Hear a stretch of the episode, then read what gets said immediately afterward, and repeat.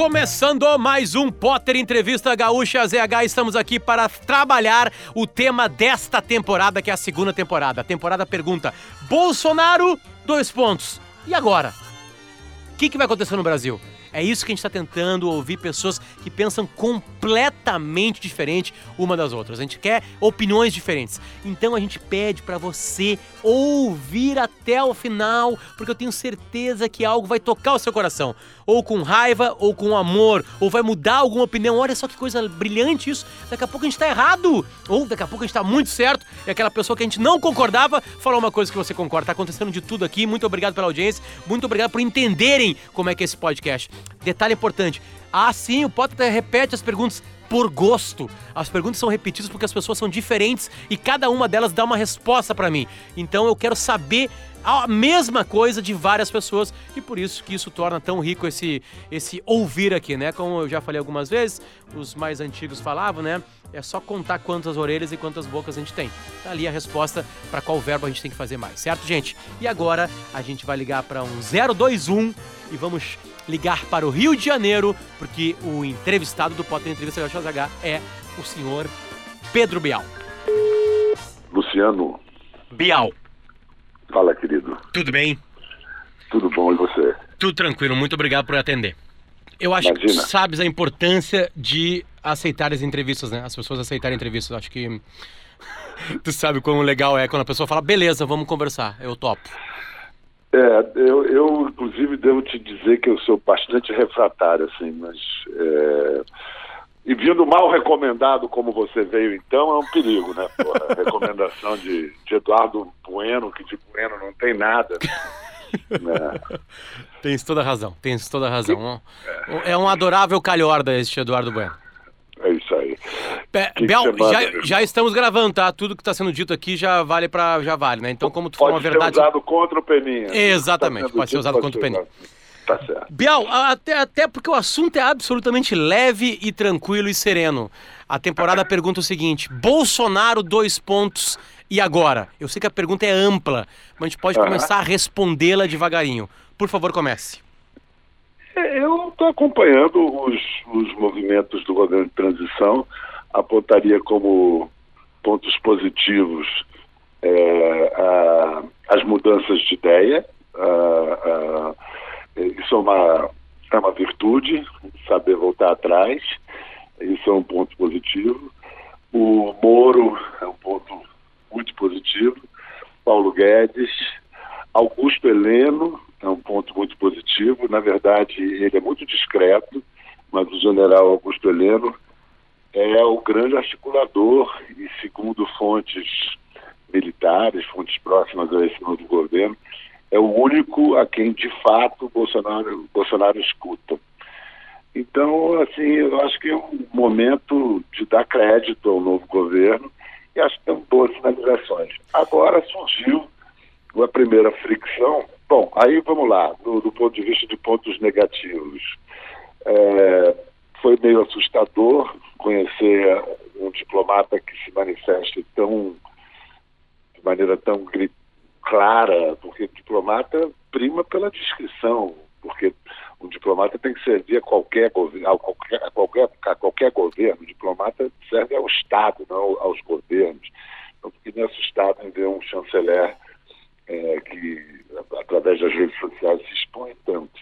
Mas eu acho que a natureza das relações internacionais e da política externa vão é, humildificar, vão abafar essa tendência ideológica dele, que é mais uma cria evidente do, do Papa desse governo, do guru ideológico desse governo, que é o Olavo de Carvalho. Sim, Olavo é. de Carvalho. Eu, é, é, isso eu perguntei para algumas pessoas o tamanho do Olavo de Carvalho em cima deste governo. A gente sabe que é grande, a gente sabe que ele é um best-seller. Aliás, ali tinha, ali tinha uma pista, né, Biel?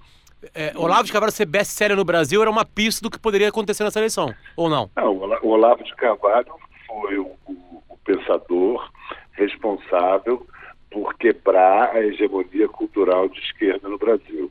E isso é ótima notícia. É, o problema é que nós somos uma espécie reativa. Então, depois de uma ideologização à esquerda, uma busca de hegemonia da esquerda que não rima com democracia, é, com democracia, democracia não rima com hegemonia. Agora a gente infelizmente está vendo em alguns lugares o sinal trocado, ideológico do mesmo, de, de, do mesmo jeito, mas à direita. Parece que isso é, é da natureza humana. A gente poderia ter simplesmente um governo de direita, que seria muito bem-vindo depois de tanto tempo de, de hegemonia, de, de, poder do PT. É, a alternância do poder é muito saudável sempre, mas aí tem uma espécie de caricatura da direita. Mas eu acho que essa caricatura que o Bolsonaro encarnou durante a campanha não está se repetindo depois de, dele eleito, até agora, pelo menos. Então eu acho que tem que dar crédito. Eu dizer é que a primeira fricção mesmo que aparece indica o que é de fato preocupante, que a gente tem que ficar muito atento e é assustador. É a maior bancada evangélica no parlamento da história do Ocidente. Nunca houve nenhum parlamento com uma bancada evangélica tão grande, organizada, disciplinada, metódica e com uma capilaridade social que nenhum partido tem. E aí a indicação, que foi muito bem-vinda por todos do Mozart para o Ministério da Educação, já foi recebida, é, já criou a primeira crise entre esse parlamento e o Bolsonaro. Sim. Então acho que é, é aí, é nesse parlamento que a gente tem que fixar a nossa atenção, porque existe fundamentalismo religioso e a mistura de religião e política não dá certo, a gente não quer isso para o Brasil. Mas esses são os eleitos, é o Congresso que nós elegemos. Vamos ver como é que vai se dar essa, essa relação entre esse executivo e o legislativo. E a judicialização da, da política vai continuar com o STF sendo a terceira, sempre a terceira instância, né? Porque agora assim, aprova a Câmara, aprova o Senado e aí tem que passar pelo STF. o caso da escola sem partido é um, é um, é um exemplo disso é bem possível que aprove-se no parlamento e que o STF considere inconstitucional. Já sinais para entender assim. Mas vamos ver, eu acho que eu, eu acho que está é, menos mal do que, do que quiseram fazer crer os opositores. Os opositores pintaram um diabo para ver se ganhavam a eleição. Talvez o diabo não seja tão diabo assim quase, quase impossível a gente tentar avaliar o que pode acontecer sem prestar atenção no, no, jeito que foi as eleições brasileiras, né? Tu acabou de falar que a oposição pinta o diabo ali. Teve exagero demais, é, era muito é, é, é, essa, essa forma de fazer a eleição de uma maneira muito caricatural. Ela atrapalhou muito a oposição, que hoje é a oposição, no caso? É, foi, eu não diria que é oposição, não, eu diria só o PT. Eu não generalizaria para a oposição. O PT botou o Bolsonaro no poder, primeiro pelo seu desgoverno, primeiro a partir do segundo mandato do Lula e com Dilma criaram, fizeram essa pior crise da história do Brasil, um desgoverno, e depois com a, a tática de sustentar uma candidatura falsa, fictícia do Lula até o último momento, e criando o segundo turno que ninguém queria. E impossibilitando qualquer possibilidade de uma, uma terceira via, um centro. Então, eu não digo que não generaliza a oposição, não, generaliza o PT, porque aí o PT, quando se viu na, na, no outro lado da polarização para ganhar a eleição, foi para o discurso de acusar outro de fascista. Quando você pode dizer que ele dizer, com fartas evidências, que ele é um falastrão, que ele é, disse coisas inaceitáveis sobre, sobre negros, sobre homossexuais, mas ele não era fascista, nunca foi. Fascismo é uma outra coisa. É, e aí criar esse fascismo. Ele não. Foi o, o, o, último prego no caixão do PT. Botou o, o cara no poder. É, é, uma, é uma tradição já dos últimos anos das profecias do, do PT e seus aliados, profecias é, é, um sinal oposto, profecias para não se realizarem. Começou com não vai ter Copa, teve Copa. Não vai ter Olimpíada, teve Olimpíada. Não vai ter golpe, teve impeachment. Fora Temer, Temer ficou. E ele não, ele sim. É inacreditável como é que conseguiram acertar em todas, errar em todas. Eu, eu, eu, fiz essa pergunta para várias pessoas e é legal fazer para quem mora no Rio de Janeiro. É, tem um amigo meu que fala isso aí.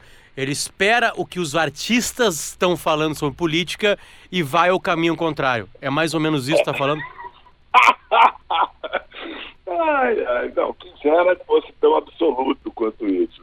Mas não deixa de ser um bom farol. um bom farol. Por que, que tem pessoas que não enxergaram esse fenômeno chegando? Pessoas que deveriam enxergar, eu estou dizendo, né, né, né Bela? Acho que não há poder, acho que não há poder como o poder da negação. Né? É um provérbio em inglês, né? There's no power like the power of denial. Eu vi gente muito boa, gente que eu respeito pra caramba, é, equilibrada. Não estou falando de é, militantes alucinados, não, de ex-ministros, amigos meus, de, de, de grande é, projeção na República, gente que já prestou serviços inestimáveis. Eu vi gente, há seis meses da eleição, eu mostrava as imagens, falava, olha esse cara, onde ele chega no Brasil, ele chega no aeroporto, os pés dele não tocam mais no chão, as multidões o levam, nunca houve nada igual na história do Brasil a esse movimento. Não, mas vai começar a campanha da televisão, mas aí vai ser. Todo mundo ficou negando a evidência. O Brasil é, desejou profundamente Jair Messias Bolsonaro. É, foi um desejo profundo. E está vamos lidar com isso. Agora, como as pessoas se fecham em suas bolhas e ficam numa sala de espelhos, vendo a si mesmas, e não, não, não enxergam o óbvio, aí isso também é outra característica da, da natureza humana. Né? Não, não tem jeito. É... Parece que isso se repete, se repete, se repete e não se aprende. É meio que inacreditável, falei isso em outros episódios, Biel. O grupo de WhatsApp que que melhor mostrava o que aconteceria no Brasil nas eleições era o grupo da família. Porque o grupo da família é montado por uma maneira, de uma maneira forçada, né? Alguém casou com uma prima minha, entrou no grupo da família. Então, não é uma bolha do meu trabalho, não é uma bolha do meu futebol, não é uma bolha. Ali no grupo da família estava mais ou menos desenhada a proporção de que seria essa eleição. Então, é, por que que o jornalismo que está perto das pessoas, ou deveria estar, não entendeu também, junto com os artistas, esse fenômeno que estava crescendo? Rapaz, essa é uma pergunta difícil de, de fazer. O jornalismo deveria tentar. Aliás, a tarefa do jornalismo é refletir, né? É refletir o que está acontecendo. Não conseguiu refletir ou não quis refletir. É, buscou, através de seu poder, não reconhecer um outro poder que estava ascendendo. A ideia era tão incômoda que vamos fingir que isso não vai acontecer. Não sei, todas essas hipóteses podem estar certas. Podem estar certos também aqueles que apontam um predomínio, e a gente sabe disso como jornalista, um predomínio de pensamento de esquerda nas redações enorme e que é e que não é legal, não é legal. A gente busca a pluralidade. No jornal, mais do que nunca, numa redação, o bonito é o processo democrático de discussão das ideias, da hierarquização das notícias, depois da apuração. Mas se todo mundo concorda, se todo mundo pensa mais ou menos parecido, corre o risco de, de ficar cego às evidências, como foi, esse, como foi nesse episódio dessa campanha. É que eu sei quando tu, tu falou para mim que conversava com amigos, olha esse vídeo no aeroporto, eu tenho certeza que alguns desses amigos eram jornalistas. Olha, sim, mas, mas nesse caso eu estava me referindo mesmo a, a economistas, a ex-ministros do Supremo, a pessoas, a advogados, a minhas, digamos assim, meus amigos que também são fontes assim, da, da, da República. Né? Sim, sim. Mas, mas com jornalistas uh, também. Uh, mas eu estava me referindo mais a, a, gente mais bem informada, entendeu? As, as, as, as, pessoas que informam aos jornalistas. Entendi, entendeu? entendi. As fontes é, mesmo, é, né? É, uh, Biel, e como que vai ser essa relação de Jair Messias Bolsonaro com a imprensa? Ele está copiando Caramba. hoje, parece copiar o, o, Trump, né? O Twitter é, é, é, a assessoria de imprensa, aí compra briga com alguns grandes jornais, né? Porque querem, na visão dele, ferrar com ele. Como é que vai ser essa relação? Já, já está sendo uma relação muito tensa. Né? Eu acho que a gente espera com é grande a expectativa para saber quem vai ser o assessor de imprensa dele, né? Já se fala no Augusto Nunes, já ouvi o nome do Alexandre Garcia, dois bons nomes. E aí eu acho que quando entra esse assessor, esse cara vai ter que é, administrar essa relação quase é, de confronto, se não de conflito com, com, entre, entre o governo e a imprensa. Não é a primeira vez que temos uma relação de confronto entre um governo e a imprensa. Mas é a primeira vez que a gente tem isso com as armas das redes sociais que foram tão importantes na eleição dele. É, o Twitter e tudo mais. Se ele se limitar a imitar o Trump pra, pra por usar o Twitter para informar nos informar de suas decisões, ótimo. Ele só não pode ficar imitando o Trump nas relações internacionais, porque nós não somos a economia dos Estados Unidos e país vai sofrer muito se ele fizer continuar a, a insinuar, fazer besteiras como bater de frente com a China ou perder o mundo árabe, o mercado do mundo árabe porque, porque quer mudar a capital para Jerusalém. Na, na, política externa, melhor é não imitar o Trump, não, porque os interesses do Brasil são os interesses do Brasil, não os americanos. Sim. Gosto, eu, gosto, eu gosto de desativar o anti-americanismo que vigorava nos últimos 16 anos no, no, no, na política externa do PT. Acho que é infantil o anti-americanismo, mas também o, a relação com os Estados Unidos tem que ser uma relação em que nossos interesses venham sempre em primeiro lugar. Entendi. Biel, estou te ouvindo um pouquinho mais, mais baixo agora. Ah, tá. ah, em cima disso, ah, ah, bom, relação com os Estados Unidos, aquela coisa com o Trump. Aí eu volto para cá. Tu citou algumas vezes redes sociais. Isso também foi uma grande mudança nessa eleição e que já tinha pintado com uma mudança, principalmente nas eleições de 2016 nos Estados Unidos, Hillary versus Trump. É, é, também algo mudou no Brasil ou foi uma exceção dessa eleição? A televisão não, não é tão não. forte assim, o rádio não é mais tão não, forte já, assim? Não, já tinha, já tinha mudado, na, tanto que na eleição da Dilma, em 14, é, os robôs do PT fizeram um, um tremendo trabalho para a eleição da Dilma. Já houve robotização nas redes sociais Dilma já é, em 14. Aí, quatro anos hoje em dia é uma eternidade para aceleração do, do, do, uso das redes e da internet. Né? É, eu acho que a televisão, a propaganda política eleitoral na televisão perdeu relevância que eu acho ótimo para a televisão e para a campanha. Acho um absurdo as televisões terem que dar horário gratuito para isso. Acho que tinha, tem que se pensar uma outra maneira de fazer, usando a própria televisão. E, mas eu não acho que isso é definitivo. A gente pode ter uma outra eleição daqui a dois anos em que a televisão tenha um peso maior. É, mas sem dúvida, uh, as redes sociais chegaram para ficar. E é bom, né? É bom que seja assim, é, é, tirando é, o fenômeno indomável das fake news, é, é, sempre democratizante. É claro que a gente sabe que houve aí um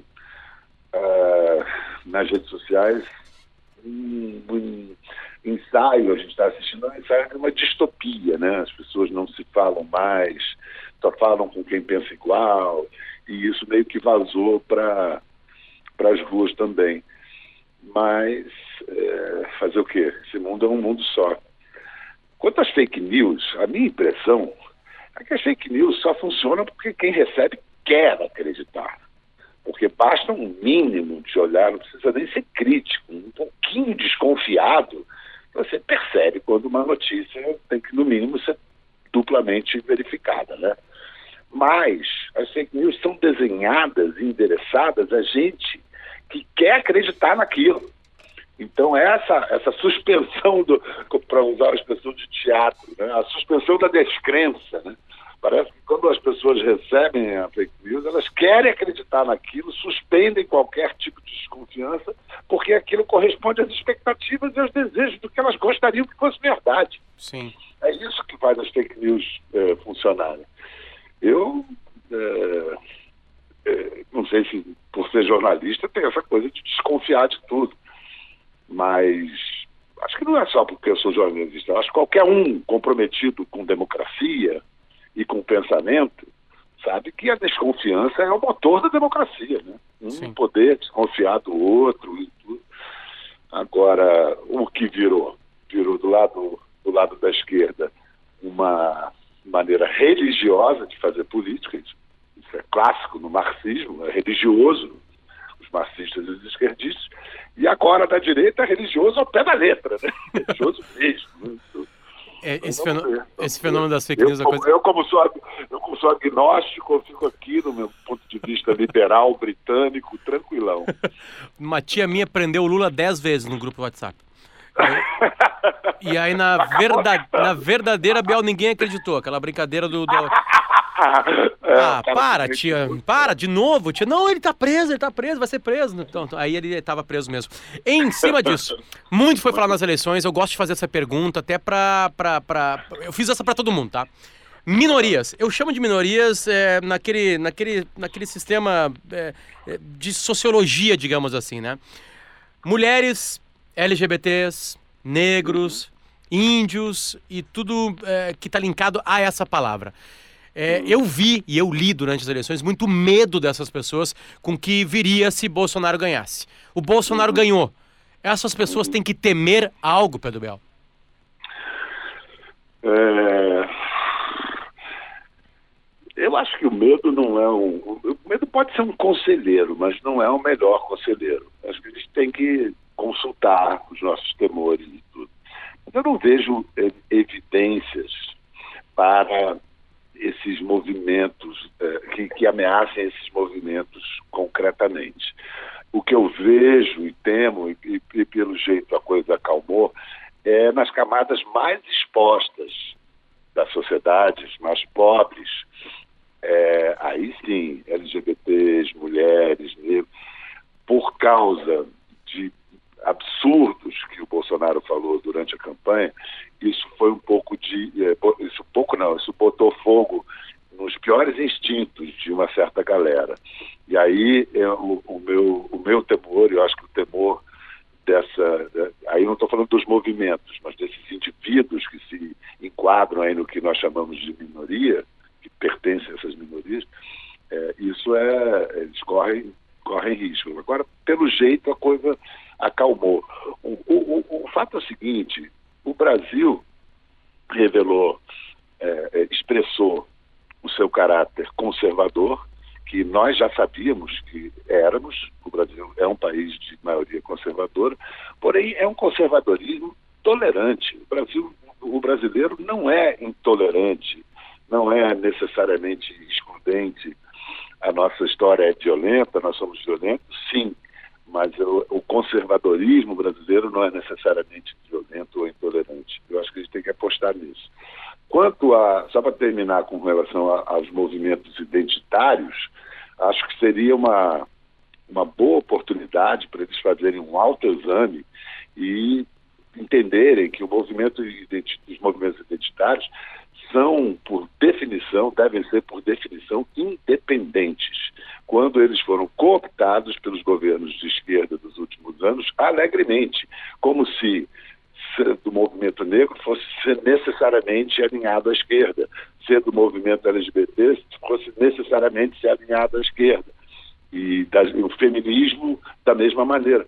Não é, não é, tem que ser independente. Essa, essa, essa, essas mudanças na moral, nos costumes, independem de, de ideologias políticas, são avanços civilizatórios.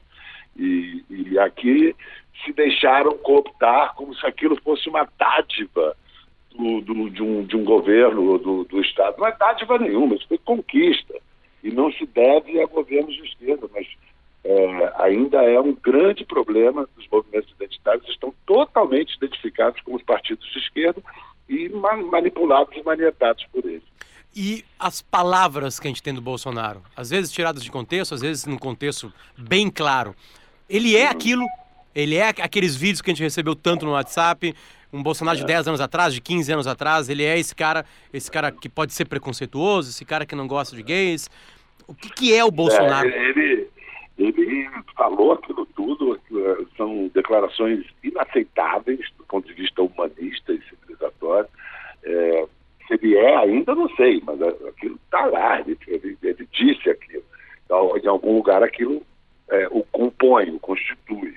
Hoje está no jornal a mulher dele dizendo que ela brigou com ele para ele falar, parar de falar essas besteiras, ela teve briga que to, tomasse a língua dele e tal. Então, todo o apoio a Michele. Vamos segurar o homem aí, porra. Que acabar com isso aí, porra, tá ok?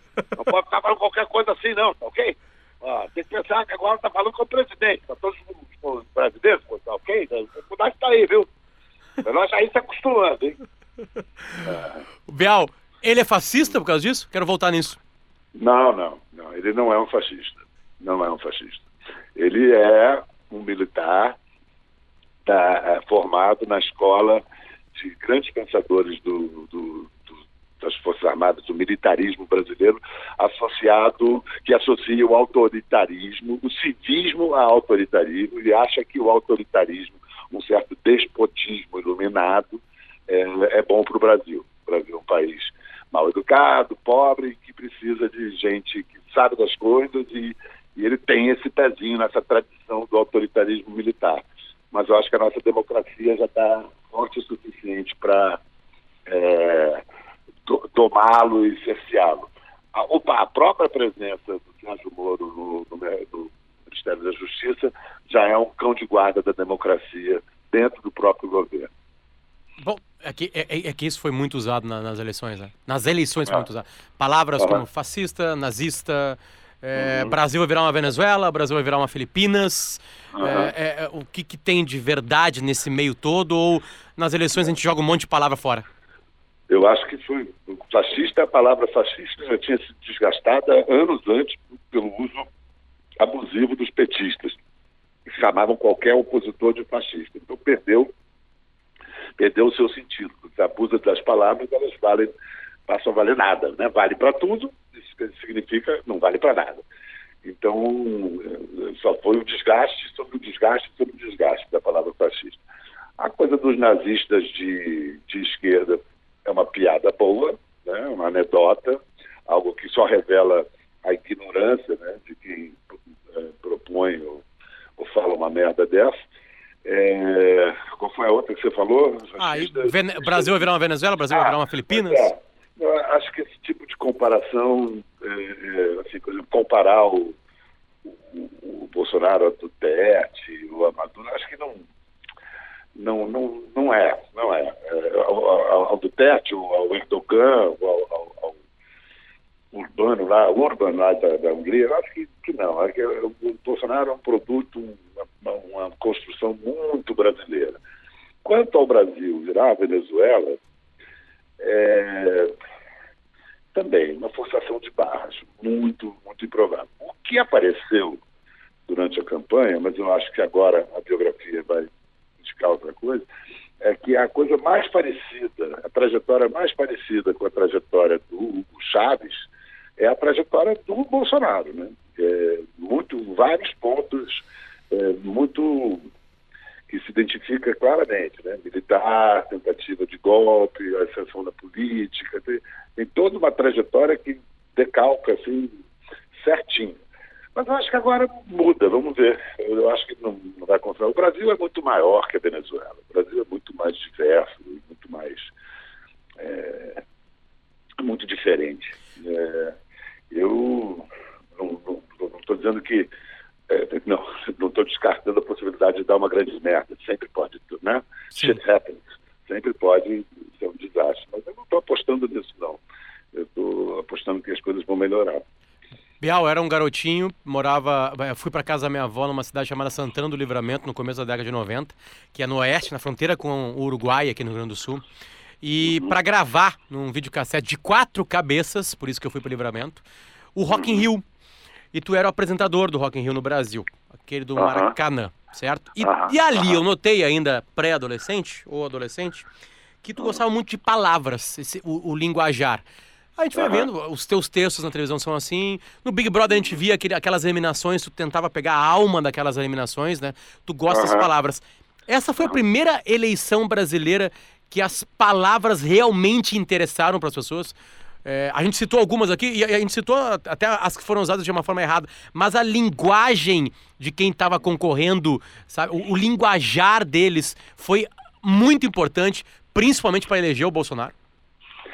Eu acho que a, a linguagem do Bolsonaro ela é pobre, né? É uma linguagem empobrecida. Porém, de grande efetividade de comunicação, muito comunicativa. Eu acho que o político mais próximo na capacidade de, de comunicação popular, a, a, capacidade que o Bolsonaro tem de falar a língua do povo, falar como o povo, é o Lula. O, o Bolsonaro tem esse mesmo é, condão que o Lula tem de falar com o povo de uma maneira que o povo entende, se identifica, gosta.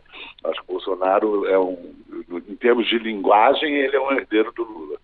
Acho que foi uma, uma foi muito falada a campanha, mas muito mal falada. Né? A língua portuguesa foi muito maltratada. Eu acho que hoje nossos políticos é difícil encontrar um que, que, que cuide com carinho da língua portuguesa. Estou tentando me lembrar de alguém aqui para falar e olha, é difícil. Lembrar como, como, o Tancredo usava a língua portuguesa, coisa mais linda. Entendeu? Hoje, é, o nosso parlamento, eu não, eu não me lembro. Agora, juro que eu estou tentando buscar aqui exemplos de gente que usa bem a língua portuguesa. Presidente Dilma, né? Usava muito bem. Puta que pariu! Ali é uma relação de carrasco e torturada, né? A língua torturada. O presidente Temer é poeta. Pois o presidente Temer é poeta, um mau poeta. Né? É. Bial, para finalizar. Quem é que hum. assume a cadeira da presidência? Quem é que pega a faixa no dia 1 de janeiro de 2019? Sem pegadinha. Ué, Jair Messias Bolsonaro. Por quê? E no dia 1 de janeiro de 2023? Ah, ele disse que ele não vai se candidatar à reeleição. Vamos ver se ele volta atrás disso. Ele é um, ele é um grande candidato a, a, a se reeleger se o governo der certo. Aí fala-se em Sérgio Moro. O Sérgio Moro também nega qualquer intenção de vir a ser presidente. Também vamos ver se ele mantém essa negativa. Aí em termos de candidato declarado já, o Dória. Acho muito difícil emplacar, muito difícil.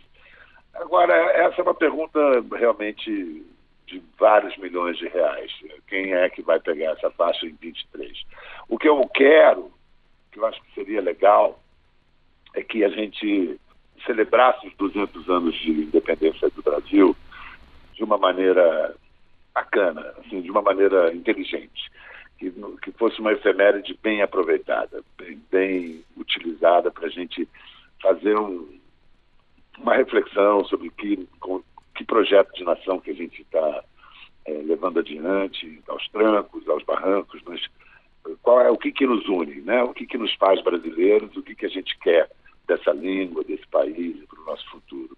E vamos nos entender, deixar esse negócio de achar que todo mundo é dono da verdade. Uma hora a esquerda é dona da verdade, outra hora a direita é dona... Não, ninguém é dono da verdade. A democracia é uma administração diária de confrontos e, e conflitos de interesse, e que é assim que anda para frente. E vamos, vamos nessa. Eu gostaria que se lembrasse e que não fizesse como foi com os 500 anos de, de, de descobrimento do Brasil, que todo mundo achou cafona comemorar aquela data. Eu não acho, acho que 200 anos de independência a gente tem que comemorar com, com orgulho, com, com, coragem de refletir sobre as nossas fraquezas e nossas forças. E, e vamos lá, vamos ver.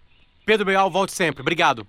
Vem cá, me escuta, me explica quando é que, onde é que isso vai estar, é, é, é para eu saber, para eu falar para os amigos. Isso Isso, assim, isso falado. e a gente está gravando na manhã do dia 22 de novembro de 2018. A parte boa de podcast é que as pessoas vão poder te escutar daqui a três ah. anos, Bel, e ver o quanto tu acertou e vão te cobrar. Puta então, que pariu, é, é. Já, estou, já estou plenamente arrependido. Apaga tudo.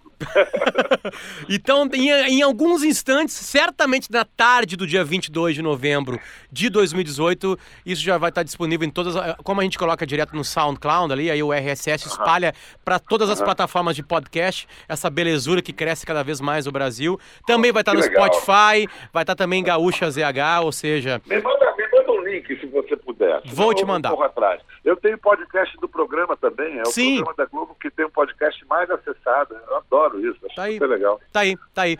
E esqueci tá. de fazer essa pergunta. A Globo era ah. inimiga da esquerda e a Globo é inimiga da direita agora. Esse deve estar fazendo alguma coisa certa, né? Porque ela é atacada, ora como golpista, ora como comunista, ou seja, estamos fazendo o nosso direito. Biel, um beijo, obrigado pelo carinho. Volte sempre. Um beijo, tudo de bom, Potter. Foi Até um mais. Prazer, valeu. tchau. tchau. tchau. Este foi mais um Potter Entrevista Gaúcha ZH. Ouvimos Pedro Bial. Obrigado por nos atender, Pedro Bial. Agora você vai. Escutou até aqui, né? Chegou até aqui? Beleza, então quer dizer que você escutou. Você viu que eu também escutei.